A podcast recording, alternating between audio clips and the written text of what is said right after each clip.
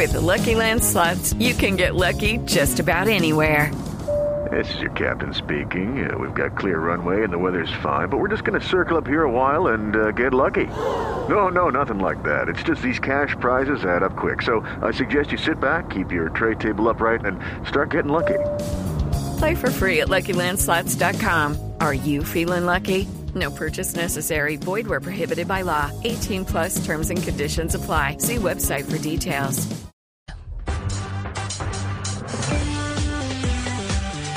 Seguimos conectados con ustedes en Mañanas Blue.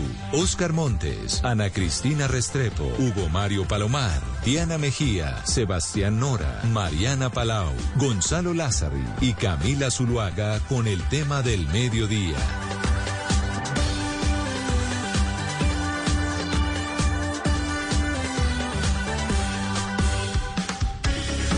12 y 19 minutos ya de la tarde. Le damos la bienvenida a todas las personas que se conectan a través de la señal de Blue Radio en todo el país, también fuera de nuestras fronteras, y a quienes nos ven y nos escuchan por la señal de Caracol a través del canal oficial de YouTube. Diana Mejía, el presidente Gustavo Petro ha sido noticia, vaya, desde que tomó posesión, ¿no? Eh, no para y no deja de dar titulares. La semana pasada estábamos hablando, comentando su discurso en las Naciones Unidas, hoy con la reapertura de la frontera, lo acabamos de escuchar.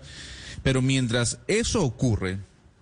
It Ryan here, and I have a question for you. What do you do when you win? Like, are you a fist pumper? a woohooer, a hand clapper, a high fiver. I kind of like the high five, but if you want to hone in on those winning moves, check out Chumba Casino. At ChumbaCasino.com, choose from hundreds of social casino style games for your chance to redeem serious cash prizes. There are new game releases weekly, plus free daily bonuses. So don't wait. Start having the most fun ever at ChumbaCasino.com. No purchase necessary. BGW. Void were prohibited by law. See terms and conditions. 18 plus. Sobre todo mientras ocurría eh, lo que vivimos y lo que vimos en las Naciones Unidas, Pues en el Congreso de la República, Diana, metían y aprobaban en primer debate de ocho la reforma política. A mí lo que me llama la atención de esta reforma, y se lo digo desde Panamá, son algunos cambios que se hicieron a la idea original que había planteado la Colombia Humana. Entre ellas, y usted se extenderá en el comentario, la eliminación del 100% de la financiación estatal. Pues Gonzalo, la reforma política avanza, como usted lo dice, en el Congreso de la República, se cruza de pronto con la reforma electoral y que de pronto nuestros invitados nos van a decir más adelante si tiene mucho que ver una reforma con la otra. Y como usted dice, sí tiene muchos temas que en campaña se habían dejado de lado y que ahora entran a jugar un papel muy importante, como por ejemplo hablar de si de acá en adelante la política va a ser con listas eh, abiertas o listas cerradas, eh, si va a haber posibilidad de que los congresistas pasen a ocupar cargos eh, ministeriales o no. Ese tema lo habíamos hablado acá en Mañanas Blue y nos habían dicho que ese tema no iba dentro de la reforma política, pero lo que nos dicen muchos congresistas es que sí está y que sí se deberá discutir. Y la otra gran, otro gran tema es ese de la financiación de la que usted habla y de la que habla también la reforma electoral. Por eso es que digo que en algún momento como que las dos reformas se chocan y muy, muy, muy importante el voto obligatorio en Colombia, que es una de las propuestas de esta reforma política. Por eso esta reforma es tan importante y por eso es que todos los políticos del país tienen los ojos puestos sobre qué es lo que va a pasar, tanto política como electoralmente en Colombia. Por eso creo que el debate es muy interesante el día de hoy y tenemos con nosotros a Jonathan Fernández, senador de la Alianza Verde. Senador, gracias por acompañarnos en Blue Radio. Senador. Bueno, mientras recuperamos la comunicación con el senador Fernández. Ah, buenas. ¿Me, ¿Me oye bien, senador? Le escucho súper bien. Buenas tardes para todos, para los oyentes, para la mesa de trabajo. Saluda al senador J. Hernández. Muy buenas tardes. También está con nosotros Carlos Fernández Motoa, senador de Cambio Radical. Senador Motoa, gracias por acompañarnos en Blue Radio. Muy buenas tardes, gracias a usted por la invitación. Saludo a todos los oyentes, la mesa de trabajo y a el senador Hernández. Nancy Patricia Gutiérrez, exministra de Interior, también nos acompaña en este debate. Exministra, gracias por estar con nosotros.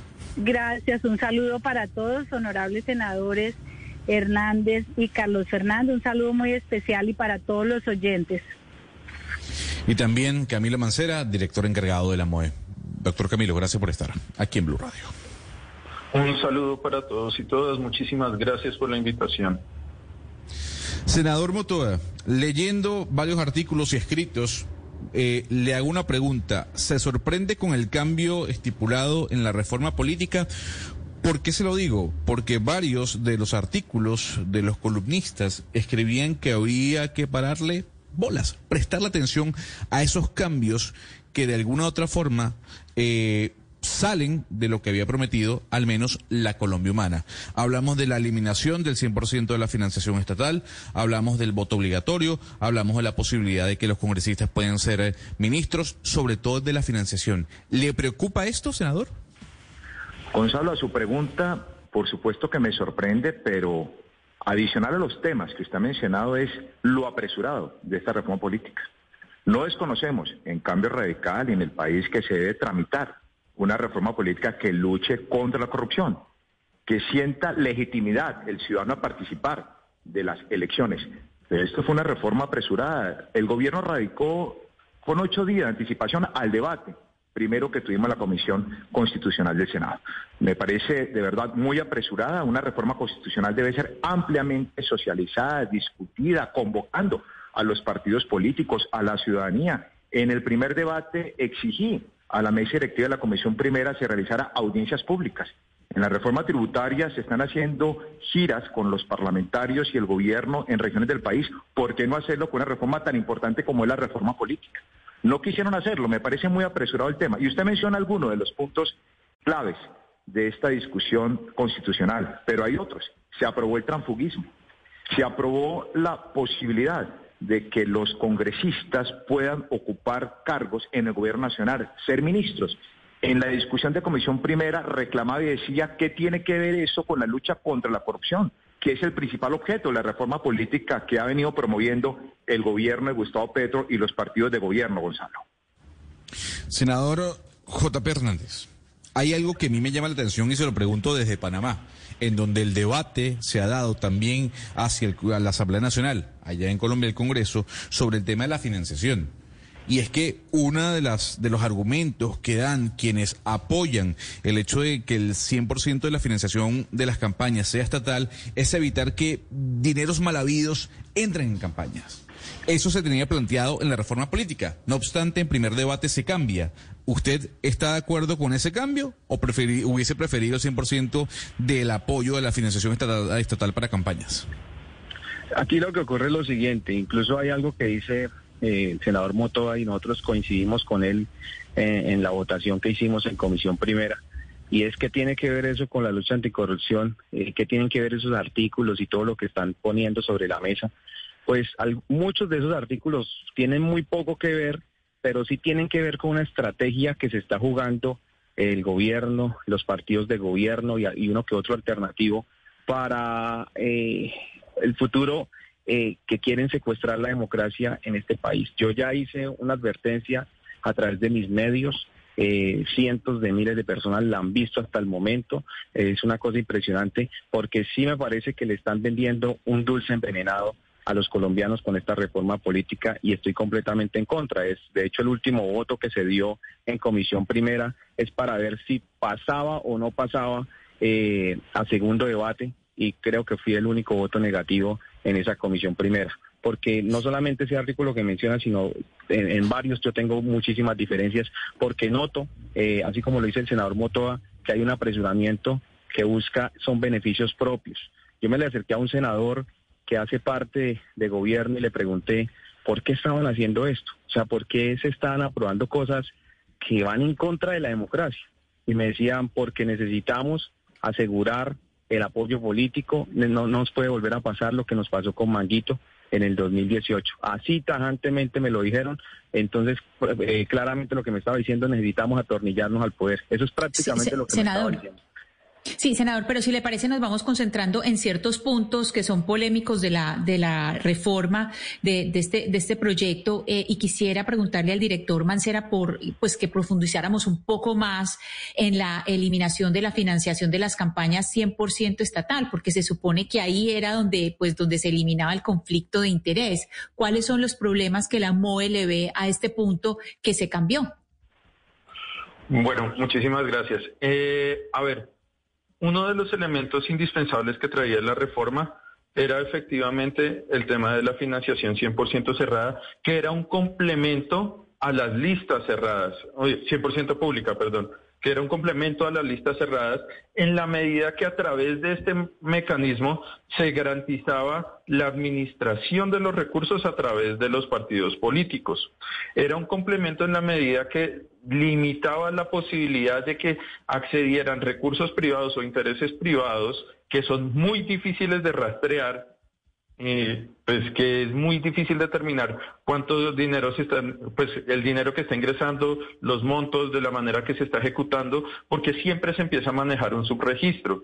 A través de las listas cerradas se limitaba el número de cuentas a las que había que monitorear y al establecer la financiación 100% pública, se garantizaba también que cada campaña tendría una, un, límite digamos que más fácil de controlar y más fácil de monitorear frente a los gastos. Ese era uno de los objetivos principales de la financiación, de, limitar la financiación a que esta fuera pública, a que fuera mucho más difícil eh, ingresar recursos, pero si se llegasen a, ingresar, también era muchísimo más fácil monitorear estos, saber cuándo una campaña se estaba excediendo. Entonces se dos elementos que son, digamos, bastante nocivos a la intención original del proyecto. Uno, primero se deja una financiación mixta, pero dos, también permite dirigir recursos específicamente a cada una de, las, de los candidatos o candidatas. ¿Esto qué significa? Básicamente que estamos manteniendo el modelo de financiación tal cual como está hoy en día, presentando los problemas que efectivamente tenemos hoy frente a lo que es el control de los recursos, frente al origen de los recursos, a que nadie está controlando estos recursos. Es muy difícil monitorear eh, básicamente 4.000, 5.000 candidaturas que se presentaron, por ejemplo, para candidatos, 4.000, 5.000 cuentas que habría que monitorear a monitorear de pronto las cuentas de 23 partidos políticos que tenemos ahorita. Hay una gran diferencia. Y eso, por un lado, imagínense eso también para lo que es las elecciones de autoridades locales. administrar o monitorear más de 115 mil eh, candidaturas que se podrían presentar para las elecciones de autoridades locales, pues termina siendo una tarea completamente irrealizable y pues las listas cerradas con financiación 100% pública pues permitía y generaba unas mayores garantías de transparencia y de control a los recursos. Eh, claro, señor Mancera, pero de pronto entonces explíquenos eh, esos problemas y por qué tanta preocupación porque intereses privados eh, pues tengan esa, esa posibilidad de financiar estas campañas. ¿Cuáles son los intereses privados que a usted le preocupan como tal y por qué ganan ellos entonces con esto? con este cambio que se dio en, esta reforma propuesta? Mira, uno de los, de los principales ejemplos que tenemos en nuestro país fue todo el caso de Odebrecht y cómo entraron esos recursos privados a tener una injerencia sobre la gestión eh, de los recursos de los recursos públicos y la administración pública. Eh, es decir, cómo una multinacional que además tiene restricción porque son recursos extranjeros, de entrar a las campañas políticas. Y pues que evidentemente se termina materializando en contratación que busca favorecer a unas determinadas personas. No hay que pensar solo eh, este fenómeno solo a nivel nacional y para unas campañas presidenciales.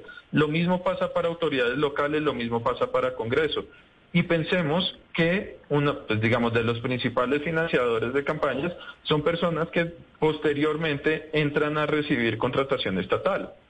Entonces, eh, el problema está precisamente en que están ingresando una cantidad de recursos privados que posterior de personas que posteriormente se están beneficiando de contratación estatal. Es una manera, un mecanismo a través del cual eh, se está casi que amarrando la contratación a futuro. Y ese es uno de los problemas.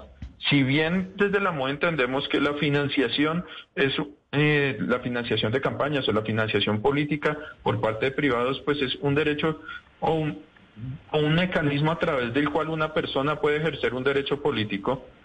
Eh, también lo que hemos visto en la dinámica eh, colombiana y lo que han sido los últimos procesos electorales es cómo se está haciendo uso de este mecanismo es para obtener beneficios personales y obtener contratación del Estado.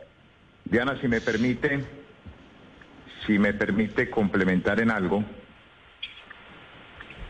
Adelante, adelante, doctor Motoa. No, muy de acuerdo con lo que menciona el invitado Camilo Mancera, pero es parte de la discusión que, quedábamos en la comisión primera. Esta es una reforma constitucional que parece apresurada y por supuesto han aprobado artículos que son contradictorios, confusos, antagónicos. Hablamos de lista cerrada, como bien dice Camilo, debe de ser la financiación pública estatal, pero también hablando de lista cerrada, que luego podemos dar el debate de los pelos contra de esa figura eh, jurídica, se aprueba el transfugismo. Si hablamos de fortalecer partidos, de crear democracia interna alrededor de los partidos, al interior de los partidos, ¿por qué hablamos de refugismo? Y se reduce el tiempo de renuncia de un partido para poder pertenecer a otra colectividad de un año, se reduce a seis meses. Normas muy antagónicas que, por supuesto, no generan una buena interpretación por parte de la ciudadanía y va a confundir también cuando se van a aplicar estas normas por parte del Consejo de Estado y del Consejo Nacional Electoral. Sí, pero te quería un poco eh, volver a repreguntar al señor Mancera por el tema de la financiación. Está clarísimo que ese mecanismo funciona y que es un, un, maridaje nefasto entre empresarios y entre la política, pero precisamente usted al final debilitaba su argumento y, al final muchos políticos, movimientos eh, de partidos que no tienen acceso a, a los grandes cacaos y a los grandes contratos a través de convencer a la pequeña cooperativa, al pequeño sindicato, también así como se hace política y se, les, se le estaría negando a una cantidad de personas la, posibilidad de vincularse y de representar gente, porque yo creo que donar dos millones de pesos por una campaña no tiene nada, de malo. Sí, eh, Sebastián, ¿cierto? Eh, Sebastián, lo que pasa es lo, siguiente, no se trata tanto de debilitar el argumento. Efectivamente, la financiación política y el, y, poder financiar una campaña debería ser un mecanismo a través del cual eh, se genere una relación entre la ciudadanía y las distintas candidaturas. Esa es una premisa de la cual nosotros arrancamos y que creemos que también es un mecanismo de participación política que tiene la ciudadanía. Esa es la, ese es el deber ser de las cosas. Otra cosa es lo que está pasando en este momento en el país y que no, no solo en este momento, sino lo que ha venido pasando eh, en, los, en los últimos procesos electorales pongámoslo desde el 2003 al menos, o desde la Constitución del 91, y es cómo se ha hecho uso de la financiación política no para hacer efectivo un mecanismo de participación, sino para lo que es lavado de activos, lo que es beneficios particulares, cuando se deforma ese derecho y, se, y lo que se convierte es un mecanismo a través del cual se están desarrollando una serie de actividades ilícitas y favoreciendo unos intereses particulares, en ese momento es en el que en Colombia se debe tomar una decisión, puede ser transitoria, si, usted lo quiere, o pues si, la, si el Congreso lo determina, pero eh, es importante sí generar un mecanismo que al menos pueda empezar a fortalecer los controles que hay alrededor de la financiación. Más adelante, cuando nosotros tengamos de pronto una autoridad electoral que en serio pueda monitorear los, recursos de financiación de las campañas, en ese momento podemos volver a pensar a flexibilizar el sistema. Pero en este momento lo que nos está pasando es que tenemos un modelo que no responde Sí, sí, continúe, por favor. Ah, perdón, es que no, no, Un, pito. No se preocupe. Eh, entonces, claro, una vez una vez ya se tenga como una autoridad electoral, un Consejo Nacional Electoral, junto a una Fiscalía General de la Nación, que pueda hacer una trazabilidad sobre los dineros que están ingresando, cuánto está ingresando, cuánta plata se está gastando y de qué manera se está reportando, en ese momento volvemos a abrir el sistema, volvemos a abrir el modelo para que de esa manera la ciudadanía pueda participar. Pero pues es que en este momento lo que está pasando es algo muy distinto. Doctora Gutiérrez, ¿por qué un congresista no puede ser ministro. Y se lo pregunto porque hay casos, ¿no? En Venezuela un ministro puede ser diputado o viceversa. ¿Por qué usted cree que es contraproducente ese cambio en la reforma política? Pues es que esto termina siendo absurdo porque se vuelve un ciclo vicioso eh, que garantiza pues eminentemente el manejo clientelista. Y hoy no puede decirse que en Colombia no hay líderes técnicos que requiere el servicio público. Hay gente formada de todos los sectores políticos y sociales que pueden desempeñar esos cargos. Así es de que eh, garantiza la independencia del legislativo frente al ejecutivo. Y la reforma política, como lo decía ahora claramente Camilo Mancera, como quedó planteada, pues no soluciona los problemas de fondo de la corrupción. En este momento el tema de la financiación de las campañas, del control de topes y de origen no se toca en esta reforma y por el contrario, como va hasta el momento, como salió de la comisión primera, básicamente tiene cuatro puntos interesantes para reflexionar. Primero, la figura del transfugismo, como decía el senador Carlos Fernando Motoa, no solamente que aparece siempre, sino que es retroactiva para senadores o, representantes a la Cámara que hayan renunciado unos meses antes de este nuevo Congreso. Eso es muy raro. Una reforma política retroactiva, ¿a quién beneficia? Segundo, los nombrados ministros pueden beneficiar a uno o dos líderes del Congreso que tengan opción de ser eh, nombrados ministros.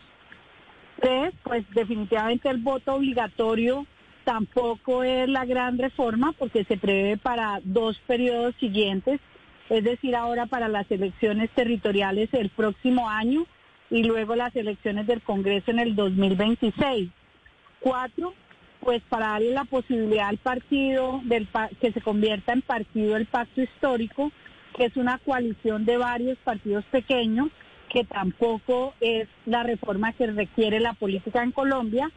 Y finalmente el voto preferente, que es lo realmente necesario en la política para acabar con tantas eh, contabilidades de campaña y tanta filtración de dineros irregulares e ilícitos en las campañas, solamente por dos periodos, pero ni siquiera para el próximo en las territoriales, que es muy necesario, sino a partir del 2026. O sea, es una reforma que no logra acabar con la corrupción en la política.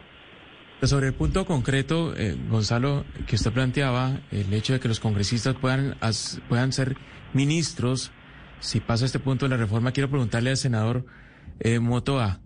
Eh, senador, ¿usted cree que, que, se afecta el contrapeso de los poderes de la rama pública si se aprueba este punto? Y, y si usted considera que, que detrás de esto, digamos que hay un, hay un artículo de la reforma que está hecha a la medida de algún congresista que ya seguramente habló para ser ministro.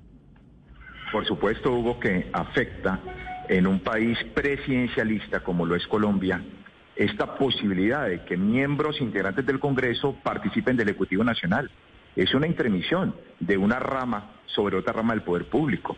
Es nuevamente una afectación, como usted lo decía, Omar, del sistema de frenos y contrapesos. Entre otras cosas, el congresista que se elige defrauda al elector porque no cumple con su tarea de control político de presentar proyectos de ley, sino que va a acceder a la rama ejecutiva cumpliendo un plan de gobierno que muchas veces no ha sido el plan de gobierno que respaldó en una elección presidencial.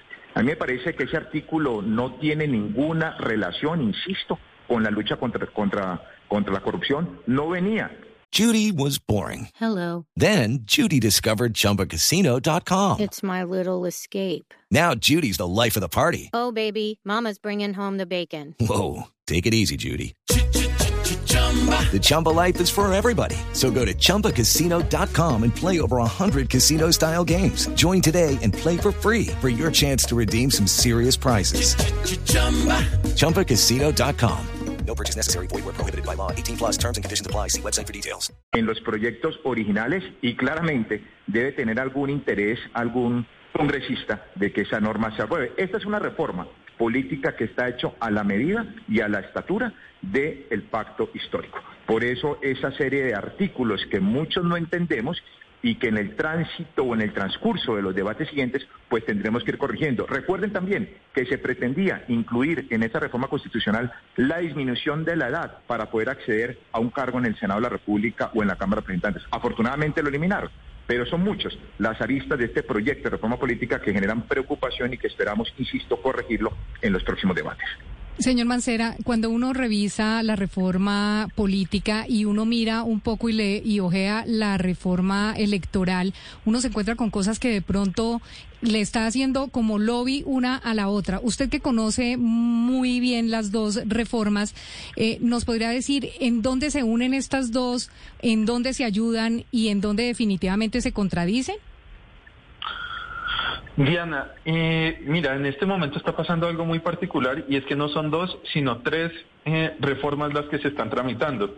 Digamos, tenemos la reforma política de partidos, que es la que estamos hablando, sobre la que estamos hablando en este momento.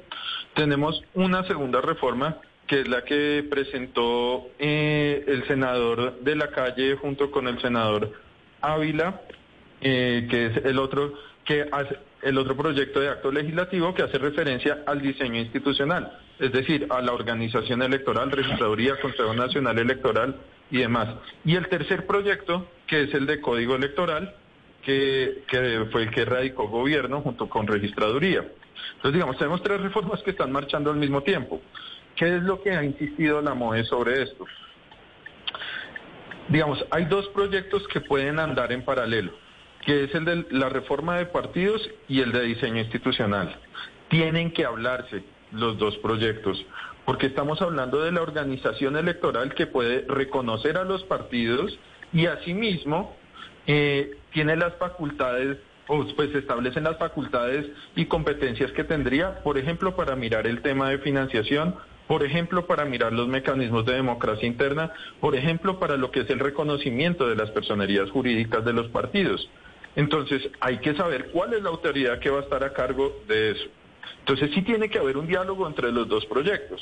Ahora, eh, es muy importante, por ejemplo, si estamos si se va a establecer unos mecanismos de financiación que buscan tener más transparencia, más claridad, eh, pues es muy importante que vaya acompañado también de una autoridad que tenga la fortaleza suficiente para hacer las revisiones sobre los temas de las campañas y la, y la financiación de las campañas.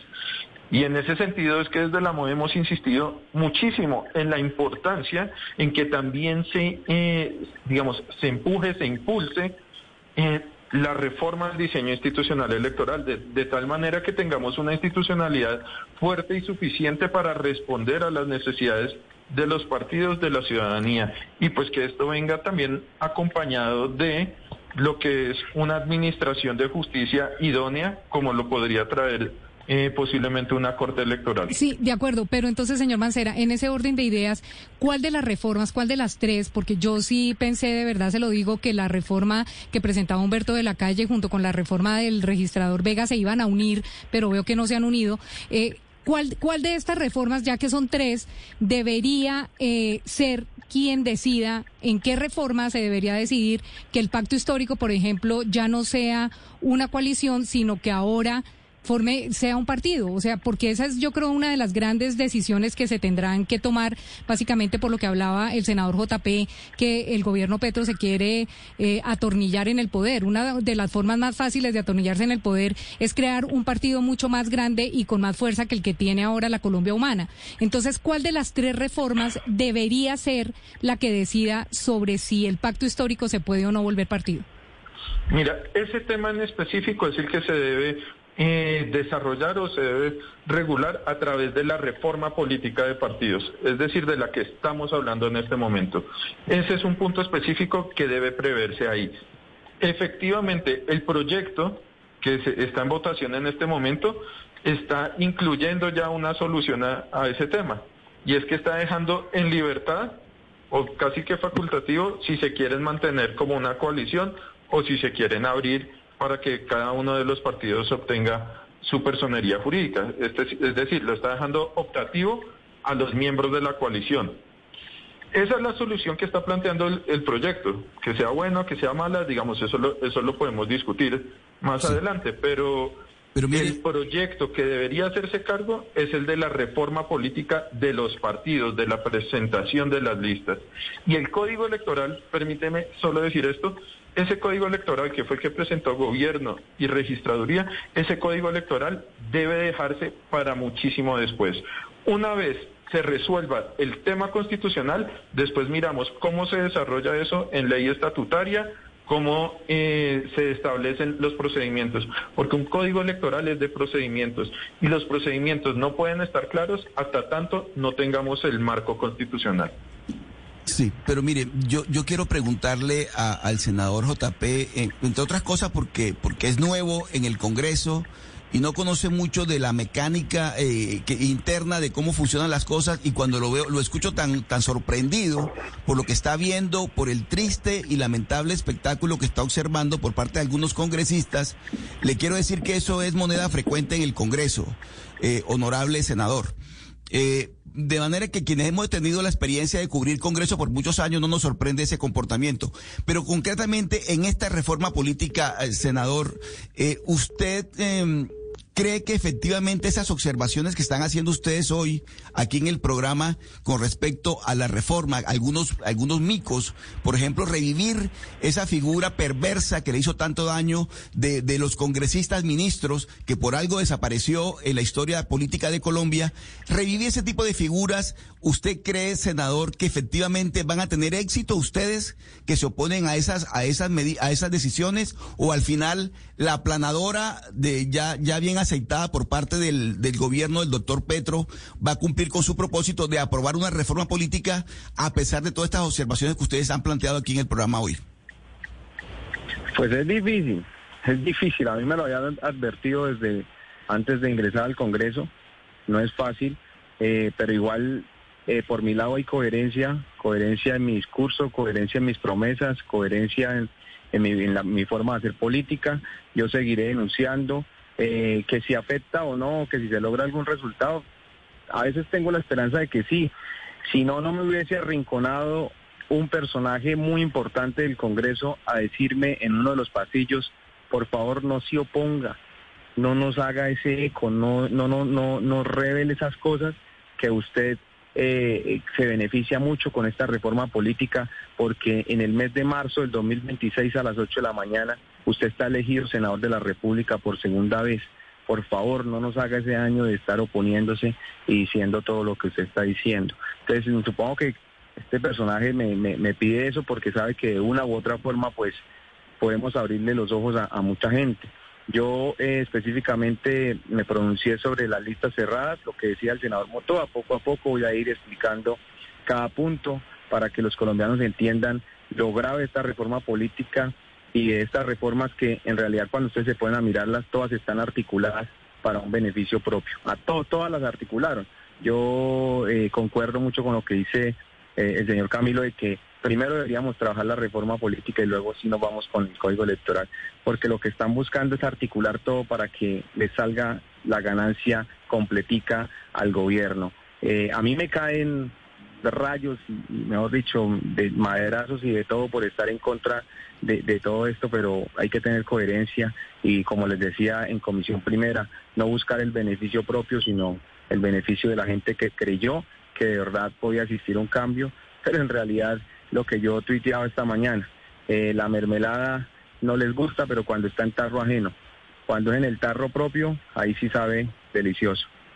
Llama mucho la atención cómo se le restó importancia eh, a, la, lista cerrada obligatoria. Yo le quisiera preguntar al director Mancera sobre eh, las reservas que tiene la MOE frente a, estas listas cerradas a la manera como quedó y especialmente un, un artículo transitorio en el que ustedes manifiestan eh, tener unas, eh, unas reservas o cuestionamientos. Sí, a ver, nosotros desde la MOE hemos sido insistentes en la necesidad de implementar listas cerradas en las corporaciones públicas, es decir, en Congreso, consejos, asambleas. Eso es una, una medida que la MOE siempre ha respaldado por varias razones. Una de ellas porque permite, eh, primero, un mayor fortalecimiento de las organizaciones políticas. Segundo, también trae unos elementos bastante positivos en lo que hace referencia al control y transparencia de las organizaciones políticas. Eh, y tercero, no menos importante, garantiza la paridad, la alternancia y la universidad y, universalidad en la participación política de la mujer. Es decir, la paridad se convierte en algo realmente palpable cuando estamos hablando de listas cerradas. Y eso, digamos, es uno de los avances grandes que debemos dar en lo que se refiere a listas cerradas. Ahora bien, hay unos elementos que pueden ser problemáticos. Eh, precisamente, si se habla de listas cerradas, las listas cerradas, la conformación de esas listas debe pasar por una democracia al interior de los partidos políticos. Es decir, no puede obedecer a el amiguismo o eh, la determinación arbitraria que puede tener un directivo de un partido, sino que precisamente requiere que al interior de esa organización política se establezcan unos mecanismos para la selección de esas candidaturas, unos mecanismos democráticos. Eh, eso es una de las preocupaciones y es, efectivamente, podemos poner listas cerradas, pero tenemos que eh, incluir ahí la democracia interna. Ya cada partido determinará cómo hace efectiva esa democracia, pero es muy importante que se establezca como una obligación. Uno de los elementos que no nos gustó dentro de cómo quedó el artículo es eh, que efectivamente se incluyó un transitorio que lo que hace es aplazar la paridad para el, la, no las elecciones de 2026, sino posiblemente para las de 2030, lo cual consideramos que no tiene ningún tipo de justificación. Las organizaciones políticas pueden eh, establecer las modificaciones estatutarias que se requieran, pueden adelantar todas las acciones que se necesiten desde aquí hasta el 2026, es decir, tienen cuatro años para poder adecuarse y adaptarse a estas modificaciones. Y un elemento final que quería mencionar, y es que eh, esta reforma, si bien en su primer debate eh, trae varios problemas o quedaron varios problemas, creemos que es rescatable, creemos que se puede adaptar a una reforma que realmente cumpla a las expectativas y a los requerimientos que, que, se, que, se deben tener en, en, uno, en, pues en un proyecto de acto legislativo como este. Muy bien lo decía el senador Motoa, es que el objetivo de, este, de esta de esta reforma es precisamente transparentar, generar lucha contra la corrupción y básicamente también generar un fortalecimiento de los partidos políticos. Si no estamos avanzando en ese sentido, pues quiere decir que nos estamos equivocando. Todavía se puede arreglar el camino y esa es un poco la invitación que hace la MOE a los distintos congresistas y es precisamente redireccionar esta, esta reforma de nuevo para que sea útil para que sea para que fortalezcan la transparencia y la claridad y la democracia en los distintos partidos. Y, y quizá un último tema, senador Hernández, quizá el más caliente o polémico de esta tentativa de reforma que tiene que ver con una proposición que hace un compañero suyo de partido, que es Ariel Ávila, de que en Colombia el voto sea obligatorio, que no solo sea un derecho, sino una obligación en Colombia. ¿Usted qué opina de, de, ese proyecto, usted de esa proposición? ¿Usted la apoyaría? Pero antes quiero dar una, opinión importantísima respecto a lo que dice Camilo. Eh, la MOE recomienda las listas cerradas porque fortalece los partidos, fortalece la democracia, la lucha anticorrupción, y sí, pero si no estuviésemos en Colombia y si no fuésemos testigos de lo que pasa aquí periodo tras periodo, o sea, si aún con listas abiertas existen los caciques dentro de los partidos y los grupitos que tienden a pasar por encima de los, de los otros candidatos, ¿cómo será con listas cerradas? O sea, es que aquí fuimos testigos en estas elecciones de Congreso de marzo del 2022 que para una cabeza de lista cobraron 400 millones, para la segunda cabeza de lista cerrada cobraron 300 y para la tercera cobraron 200. El mismo cacique del partido me lo cuenta. O sea, y aquí podemos, yo fui testigo, yo soy muy nuevo, pero yo también ya he visto y estoy viendo cómo se agrupan los, los que sí les gusta cederle al gobierno y los que están detrás de un puesto y detrás de, la espalda de los ministros pidiéndoles una u otra otro favor político, esos, esos que son, esos congresistas que son así se van a mangualar y van a, a, pisotear a los demás candidatos o a esas personas que de pronto quieran aspirar a, a una curul en el Congreso. Para mí las listas cerradas en Colombia van a ser un monopolio impresionante y delicado que le va a cerrar las puertas a personajes como, como mi persona. Y no es que yo esté hablando en beneficio propio, porque pues a mí me convendría, yo soy el senador más votado de Alianza Verde, el tercero más votado del país. Yo entro como entre un tubo para el próximo Pero, senador JP, en una nos queda un cerrada. minuto. Eh, A ver, nos queda un minuto y creo que la pregunta de mi compañero Sebastián ahora es muy importante. El voto So- sobre, obligatorio. sobre el tema sobre el tema del voto obligatorio yo eh, le preguntaba al senador Ariel que incluso está sentado al lado mío y le decía sobre que me explicara sobre eso porque estaba haciendo esa proposición. Él me decía que la idea no es multar al colombiano. O sea la idea no es castigar como tal al colombiano sino empezar a, enseñarle la importancia de votar y elegir en Colombia porque pues pasa lo siguiente, eh, más de la mitad del país de los habilitados para votar no lo hacen, pero cuando el gobierno está marchando mal o cuando los congresistas están robando la plata, salen a protestar, a partir salen a, mejor dicho, a, a, despotricar del gobierno y del Congreso. Entonces lo que estábamos diciendo es que así como la gente tiene derecho a protestar, también tiene un deber de elegir a sus candidatos, a sus gobernantes y a sus congresistas. Yo le decía, pero, pero ¿cómo así? O sea, pero obligarlos y decía, la idea no es castigarlos ni multarlos, sino que pronto algún beneficio que venga por parte del gobierno solo puedan acceder las personas que presenten su, su, su boleta electoral, así como lo hacen, por ejemplo, en los descuentos para la libreta militar, eh, para un estudio. Y La idea es como tratar de incentivar de una forma más fuerte al colombiano para que tenga ese compromiso de votar. Es eso. Pero de pronto se ha malinterpretado y se ha entendido como una obligación y que si no, entonces le van a poner una pistola en la cabeza. A mí me parece, y perdón que interrumpa, que el voto obligatorio es un embeleco. Uno no puede, en un Estado de derecho, y lo digo con, con toda claridad, eh, promover la participación ciudadana a costa de limitar derechos y garantías, como el ejercicio del voto. Me parece que el voto obligatorio, así se estableció en la reforma constitucional, un voto obligatorio tiene que establecer sanciones, y si no, ¿cuál es la coherencia con el término y con el artículo que se incluye en la Carta Política? Eso criminaliza, en mi sentir, la protesta. Quien no quiera participar en un proceso electoral se abstiene y manda un mensaje a la sociedad. Aquí lo estamos criminalizando. Y la crisis de representatividad no se puede corregir a costa de un- una obligación a los ciudadanos para que te participen en un proceso electoral. Estoy en desacuerdo con esa eh, posibilidad, con esa reforma, con ese artículo. Lo único debatiendo en la Comisión Primero lo, que, lo seguirá haciendo en los próximos debates. Por eso que sin duda alguna esta reforma política nos dará mucho de qué hablar. Fue aprobada en primer debate. Ojo, son ocho. A cada uno de nuestros invitados le agradecemos el tiempo de habernos acompañado aquí en Blue Radio para hablar un poco sobre lo que plantea esta reforma política. Es la una mm, en punto de la tarde.